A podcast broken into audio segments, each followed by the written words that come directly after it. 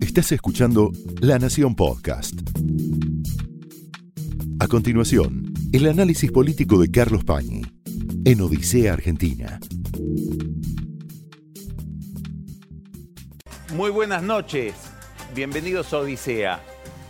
Estamos a prácticamente 15 días de las elecciones, de las primarias, en una situación que es la que se había previsto de extraordinaria incertidumbre y en medio de esa incertidumbre que se debe a la paridad electoral, sobre todo entre la fórmula del gobierno, Macri-Piqueto, y la fórmula principal de la oposición, la que más desafía al gobierno, que es Alberto Fernández y Cristina Kirchner, viendo cómo esos dos actores, esas dos fórmulas, van jugando en estos días una partida de ajedrez donde cada movimiento se vuelve muy significativo dada la paridad de fuerzas. En el marco de esa incertidumbre, en los últimos días, que incluyen el día de hoy, aparecen algunas ventajas para Macri o algunos indicios, algunos síntomas de que la situación de Macri ha mejorado en el último tiempo. Y esa mejora, en el caso de Macri, no puede sino estar ligada a la situación económica. El gran adversario de Macri no es tanto la fórmula Alberto Fernández-Cristina Kirchner, cuanto la situación económica. Y eso explica muchísimo el argumento, la discursividad, las estrategias justamente de Alberto Fernández. ¿Qué es lo que ha habido como indicios de una mejora? Bueno, se conoció el jueves pasado una encuesta de un banco, o digamos, la presenta un banco, un banco brasileño, que es el Banco Pactual, BTG Pactual, un banco de inversión importante de Brasil, donde por primera vez aparece la fórmula de Macri-Piqueto con una leve ventaja pero muy novedosa, por ser la primera vez en que se registra, en las primarias, en las pasos, sobre Alberto Fernández y Cristina Kirchner. La, la, hipótesis más generalizada que se mantuvo hasta ahora es que las primarias serían ganadas por la fórmula de Alberto Fernández con una leve ventaja sobre la fórmula de Macri, que Macri después en la primera vuelta podría recuperar y superar a su adversario porque gran parte de los votos de la baña irían a Macri por efecto de la polarización que se produciría después de esa eh, elección inicial que es la de las primarias. Bueno, esta encuesta del Banco Pactual, que en el mercado se le atribuyen en realidad a Isonomía, como la que, hizo la, que la hizo la encuestadora Isonomía para Pactual, da por primera vez que la posibilidad de que en las primarias gane Macri. No importa si esto es cierto o no, importa la percepción de esto por parte del mercado que se reflejó especialmente en el mercado de bonos, con una caída del riesgo país, que se verificó el viernes pasado. Después vamos a hablar de esto con Marcos Buscalia. El índice de confianza del consumidor, que es una medición que realiza la Universidad de Itela desde hace muchos años y que es muy confiable, es bastante creíble, muestra un comportamiento del electorado o de los consumidores frente al gobierno que también hablaría de una recuperación muy importante de Macri y de su administración. Fíjense estos tres números.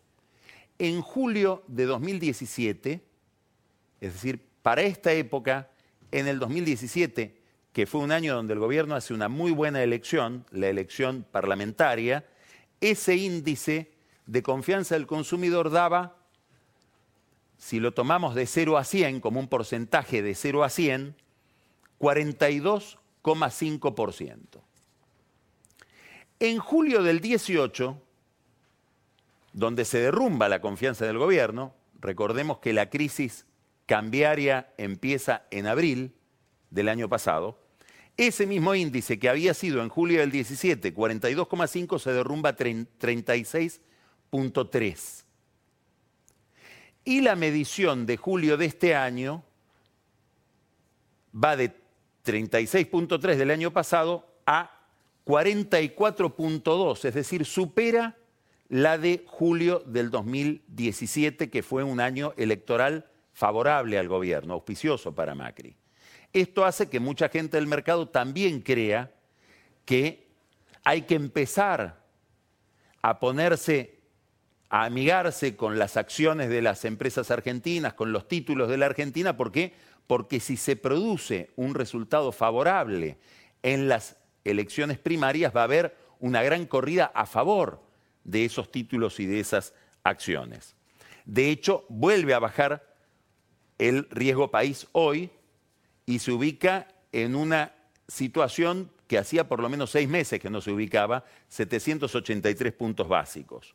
Es el mínimo de prácticamente cinco o seis meses atrás. Hay además un factor que, así como actuó en contra de la Argentina el año pasado, esta vez está actuando a favor de la economía argentina y por lo tanto a favor del gobierno, que es la situación internacional y sobre todo una variable que es la tasa de interés que fija la Reserva Federal.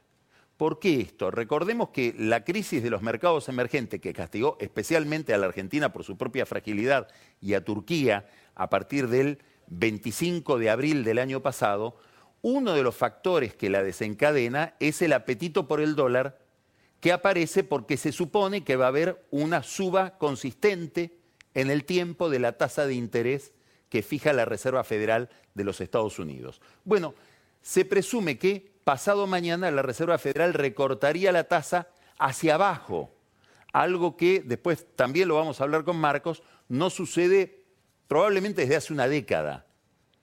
Eso hace que los países como la Argentina que están ubicados en lo que se conoce como mercados emergentes empiezan a ser atractivos para aquellos que se van del dólar porque la tasa de interés de la economía del dólar empieza a remunerar menos sus ahorros. Esto le juega muy a favor a Macri. Digamos, el peor escenario para Macri era lo contrario, una suba de la tasa de interés. Bueno, este contexto favorable para el gobierno, que se refleja en los mercados, afecta especialmente a la oposición y afecta a la candidatura de Alberto Fernández y Cristina Kirchner, cuya principal hipótesis, cuya principal necesidad es que haya mayor inestabilidad económica. Ni que hablar si, viniera un número de inflación significativamente descendente. Eso también fortalecería el gobierno y hay quienes presumen que se va a conocer pronto un índice con esa tendencia. Bueno, la gran pregunta es, las últimas declaraciones de Alberto Fernández, referidas a la economía, tienen que ver con este contexto de favorable para él y favorable para Macri en materia económica. Él dijo dos cosas importantes.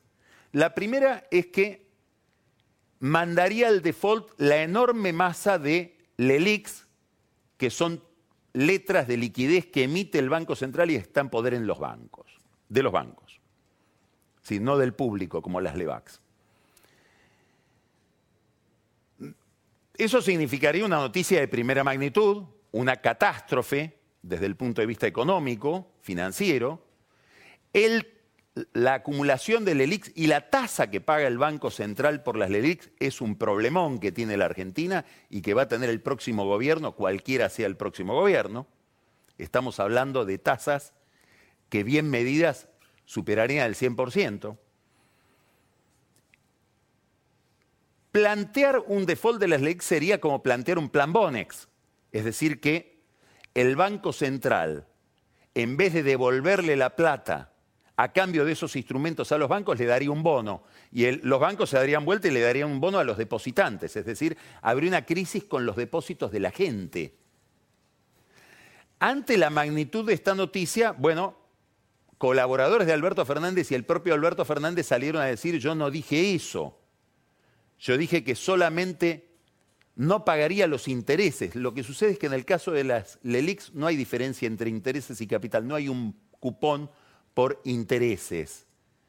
sería muy difícil hacer lo que él promete que va a hacer sin defoltear el instrumento en su conjunto y sin producir esa crisis bancaria. ¿Para qué haría esto? Bueno, eso lo haría, explicó eh, Alberto Fernández, para poder pagarle un 20% de aumento a los jubilados. Apenas él llegaría al poder en caso de que llegue al poder en diciembre. Es interesante la afirmación, por dos razones. Primero porque un 20% de aumento a los jubilados es menos de lo que remunera a las jubilaciones la actual fórmula de ajuste de las jubilaciones, muy atada a la inflación, que el gobierno instauró o promovió en diciembre del 2017 en medio de aquella bataola que se armó en la Plaza del Congreso justamente por esa reforma previsional. Finalmente, lo que se suponía iba a ser una fórmula para bajar la carga de las jubilaciones en las cuentas públicas la termina aumentando porque al estar atada a la inflación termina remunerando en más 25% a fin de año las jubilaciones. Quiere decir que si Alberto Fernández la piensa subir un 20, no se sabe si es un 20 más respecto de esto o si las va a bajar 5 puntos. Porque 20 es menos que 25 que lo que prevé la fórmula. Pero lo más interesante es, que le está diciendo, yo voy a usar los intereses que no pagaría el Banco Central para financiar al ANSES. Es decir, lo que está anunciando Alberto Fernández, además, no sabemos si lo hace conscientemente o no, es que volvería el Banco Central a financiar el Tesoro que es una de las deformaciones que se le reprocha al gobierno de Cristina Kirchner y que sería una de las causales de la dinámica inflacionaria que ha tenido ese gobierno, entre otras razones. Además de haber dicho esto, que implica un pronóstico muy crítico, muy alarmante de lo que pensaría hacer, más allá de las correcciones que él mismo hizo a su pronóstico, dijo que él está a favor de un dólar alto y que este dólar está artificialmente atrasado. Más allá de que el diagnóstico sea cierto o no, muchos economistas del oficialismo coinciden con que este dólar está atrasado, lo interesante es que dicho por un candidato que tiene probabilidades de ganar en medio de la campaña electoral, pareciera que es algo dicho para producir un fenómeno en el mercado de cambios. Hoy se recordaba la, manifestación que tuvo en el año 89 en medio de un proceso inflacionario y de gran volatilidad económica y crisis como el que atravesaba el último tramo del gobierno de Alfonsín, cuando en medio de la campaña electoral uno de los economistas importantes de Carlos Menem, que después sería su ministro de Defensa y su canciller, Guido Ditela, dijo vamos hacia un dólar recontra alto bueno, si el próximo gobierno promete un dólar recontra alto o un dólar alto como el que promete Alberto Fernández, habría que ir a comprar dólares ya porque lo que está prometiendo es una devaluación. ¿Qué es lo curioso de todo esto? Que hoy el mercado no reaccionó como se supone que tendría que haber reaccionado si creyera que las promesas o los pronósticos o las propuestas de Alberto Fernández se van a implementar en la realidad. ¿Esto qué quiere decir? Que daría la impresión de que los mercados interpretaron estos pronósticos o estas propuestas o estas amenazas económicas de Alberto Fernández no como algo que se va a cumplir, sino más bien como un signo de su fragilidad y como una especie de manotazo de dogado en vistas de que las encuestas no le estarían dando tan bien como él esperaba para este momento. Es decir, sería una respuesta de Alberto Fernández un poco desesperada para lo que sería una consolidación electoral del oficialismo. Además, hay, claro, en la propuesta de Alberto Fernández y en la mención a los jubilados, una estrategia electoral mucho más elemental. Todas las encuestas indican que la fórmula Fernández-Kirchner está mucho más fuerte que la fórmula Macri-Piqueto en el voto joven y mucho más débil que esa fórmula en el voto de mayor edad. Quiere decir que también estamos viendo a un Fernández que interpela especialmente o trata de seducir a los jubilados que le serían esquivos. Más allá de todo esto, lo que estamos viendo es que la campaña electoral y las estrategias electorales se meten ya con variables económicas centrales para este juego. ¿Por qué? Y bueno, porque la imagen de Macri y la capacidad electoral de Macri estuvo atada en el último año o año y medio a la estabilidad cambiaria. Macri está pesificado, se devalúa el peso, se deprecia el peso, Macri cae, se consolida el peso, Macri se estabiliza y en todo caso repunta como estamos viendo que repunta. Hay en todo este panorama una evidencia y es que también está Alberto Fernández recurriendo a estas insinuaciones, a estas ideas económicas, probablemente a este intento de desestabilizar la economía para obtener más votos con un clima eh, eh, eh, económico más adverso al gobierno, están demostrando que el experimento que montó Cristina no funciona probablemente como ella estaba pensando.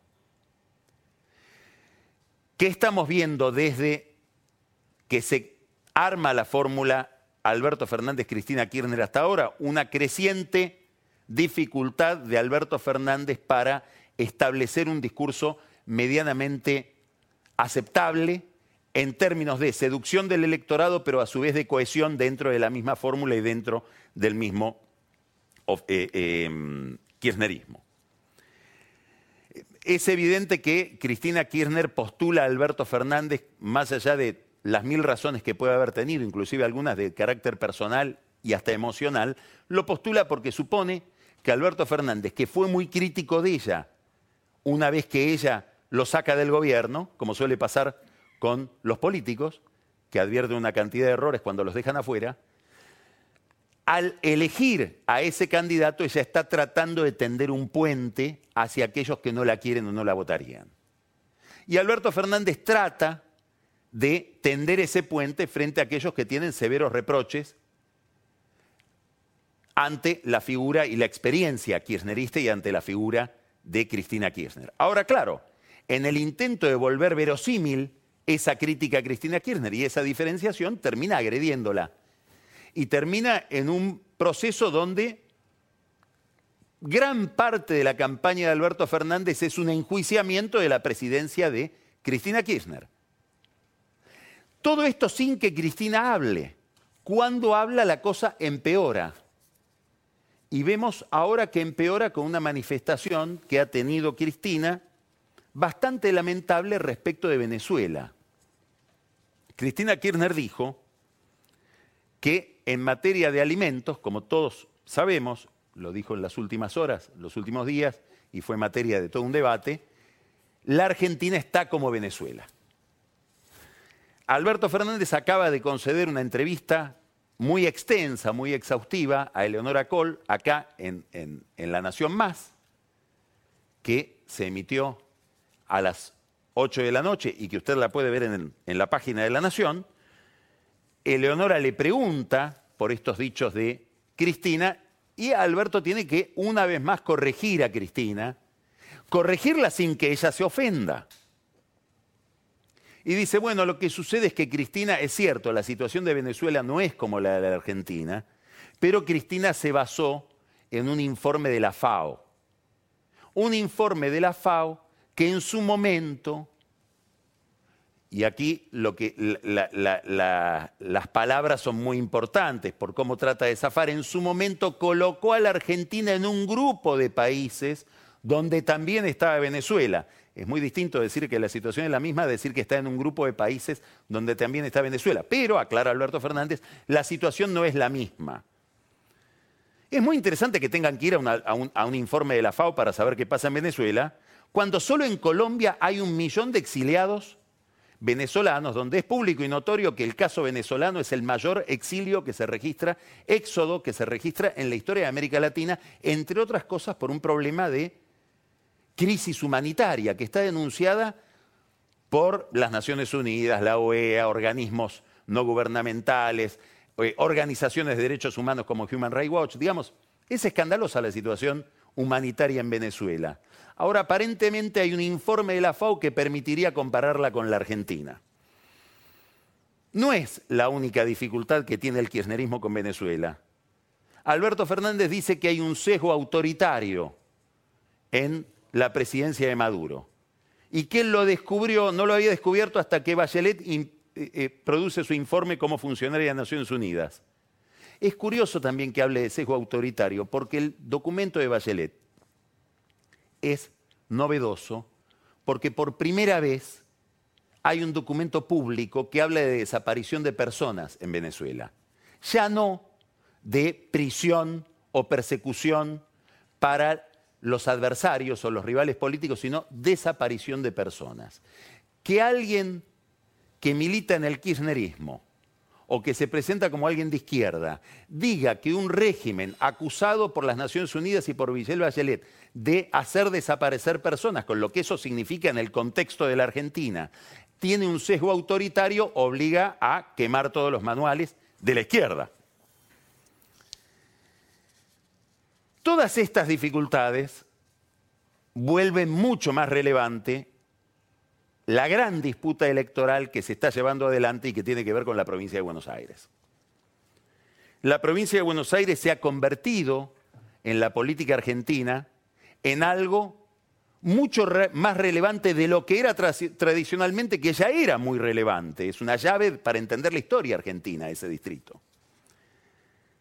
Inmediatamente vamos a mantener una conversación con un experto en política bonaerense, sobre todo en política del conurbano, en política en medio de la pobreza, que es Javier Aullero, con el que vamos a hablar de algunos de estos temas. Lo cierto es que la batalla bonaerense es muy importante, ¿por qué? Y porque ahí está la mayor masa de adhesión a Cristina Kirchner. Donde mejor está Cristina Kirchner es en el conurbano bonaerense y esa es una de las razones por las que tiene la llave del peronismo, porque entre otras cosas está muy bien en el lugar para donde fue creado el peronismo. Es muy difícil hacer carrera en el peronismo si uno no tiene una posición consolidada en el conurbano. Pero esa posición está en discusión. A Cristina le va muy bien en el conurbano, a Macri le va muy mal o le va relativamente mal. Y Vidal, Vidal, que es una figura muy novedosa y muy exitosa de la política bonaerense, termina siendo víctima de lo mal que le va a Macri por razones económicas. Bueno, ¿por qué esto es importante? No solamente porque estamos discutiendo el poder del distrito que tiene el 40% de la población, el 40% del Producto Bruto y el 40% de los problemas de la Argentina, o más del 40% de los problemas, sino porque Macri llega al poder en el 2015 debido a la provincia de Buenos Aires. no, hay que no hay que olvidar nunca que Macri llega al poder por el cambio de clima que produce el triunfo de María Eugenia Vidal sobre Aníbal Fernández en la primera vuelta electoral del 2015 que coincide con la elección de gobernador. Muy bien. Si Vidal perdiera la gobernación en las elecciones de octubre frente a Kisilov, esto tendría un impacto muy importante sobre Cambiemos. Ahora, si las ganara en una situación tan dificultosa, tendría un impacto igual o tal vez superior al que tuvo en el año 2015. Por eso, en términos coyunturales, es tan importante lo que se está discutiendo ahí. Cristina Kirchner no solamente está bien porque le va muy bien en el voto de los pobres, en el voto de los que están en una situación más desfavorecida, llevó adelante una estrategia pensada para la provincia de Buenos Aires, la incorporación de masa o la reabsorción de masa por parte del kirchnerismo. Está pensada sobre todo por los votos bonaerenses que tiene masa. Y además tiene una ventaja técnica que están evaluando mucho en el gobierno, le están advirtiendo por la significación que tiene, que es que muchas intendencias, sobre todo el conurbano, el kirchnerismo ha estimulado la competencia entre distintos candidatos a intendente, cosa que no sucede en el oficialismo. Y esta competencia entre muchos candidatos a intendentes potencia toda la lista. Potencia a Kisilov, potencia también a Cristina Kirchner. La duda es qué va a pasar con esos candidatos a intendentes cuando pierdan. Va a ganar uno la interna el 11 de agosto. ¿Qué va a pasar con el voto de los que votaron o los que perdieron? van a ir, ese voto va a ir al que ganó o va a ir eventualmente a intendentes o candidatos a intendentes de Cambiemos. Esta pregunta es importante porque nos lleva a una idea, y es que el kirchnerismo juega muchísimo en las primarias. Entre otras cosas porque es difícil imaginar que haya un gran salto en el número que obtengan las primarias en la primera vuelta. Es decir, es muy difícil imaginar que haya mucha más gente que vote a Cristina Kirchner y a Alberto Fernández y a la lista kirchnerista en la primera vuelta después de haberla votado, en, después de lo que suceda en las primarias. Algo que le pasa al revés a Macri. Macri está esperando una mejoría en la primera vuelta por efecto de la polarización porque cree que puede aspirar a parte del voto de la baña. Quiere decir que hay que mirar muy bien la ansiedad que tiene Alberto Fernández, Cristina Kirchner y todo el kirchnerismo en lo que pase dentro de 15 días, es decir, dentro de dos domingos. Macri está en cuanto. Distintas encuestas, pongamos un número convencional, 33-34% en la provincia de Buenos Aires. Macri, candidato a presidente entre los bonaerenses. ¿Cuánto está Cristina Kirchner? 41-42%. Alberto Fernández, 41-42%. Es el lugar donde mejor les va del país. Nota al pie de página. Esa es la razón por la que si hay una provincia que visita sistemáticamente a Alberto Fernández, va a ir por tercera vez ahora, es Córdoba. Ahí le va muy mal.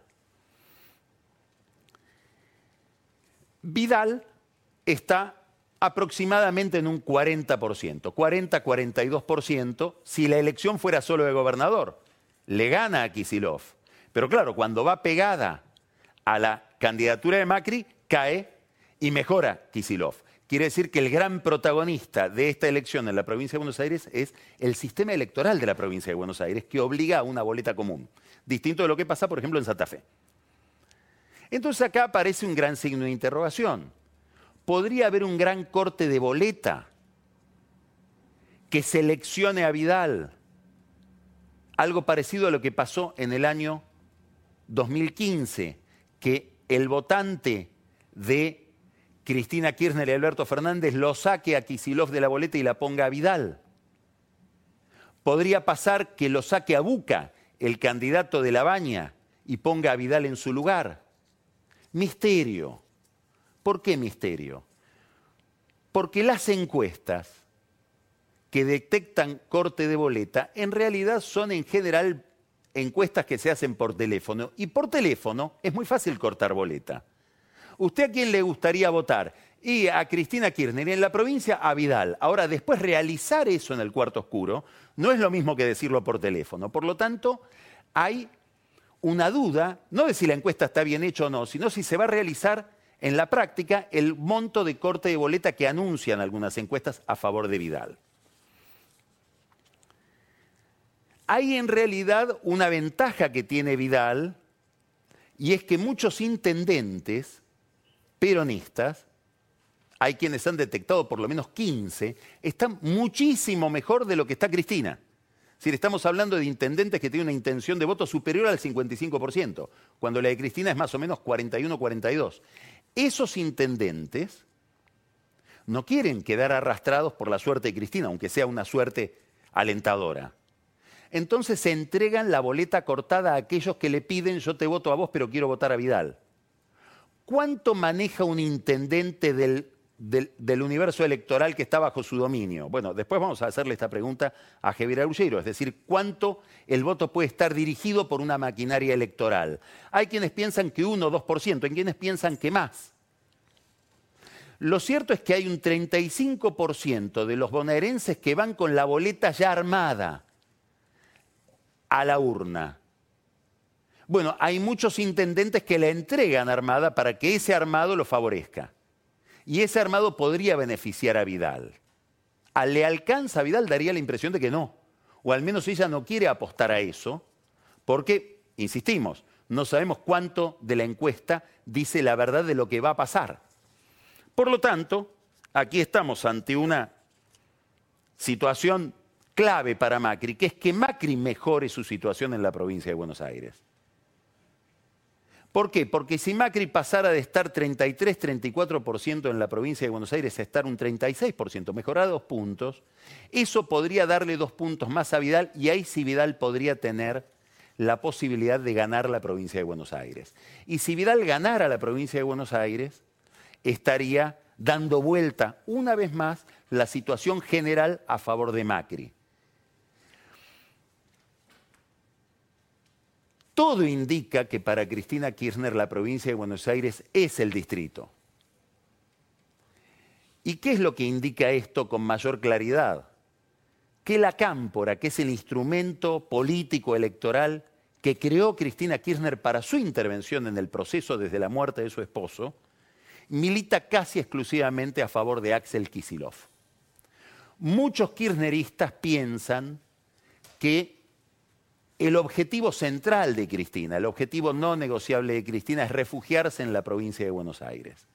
Y que para eso puso ahí alguien que sin duda no tiene el menor interés en diferenciarse de ella como es Kisilov o como es Verónica Magario.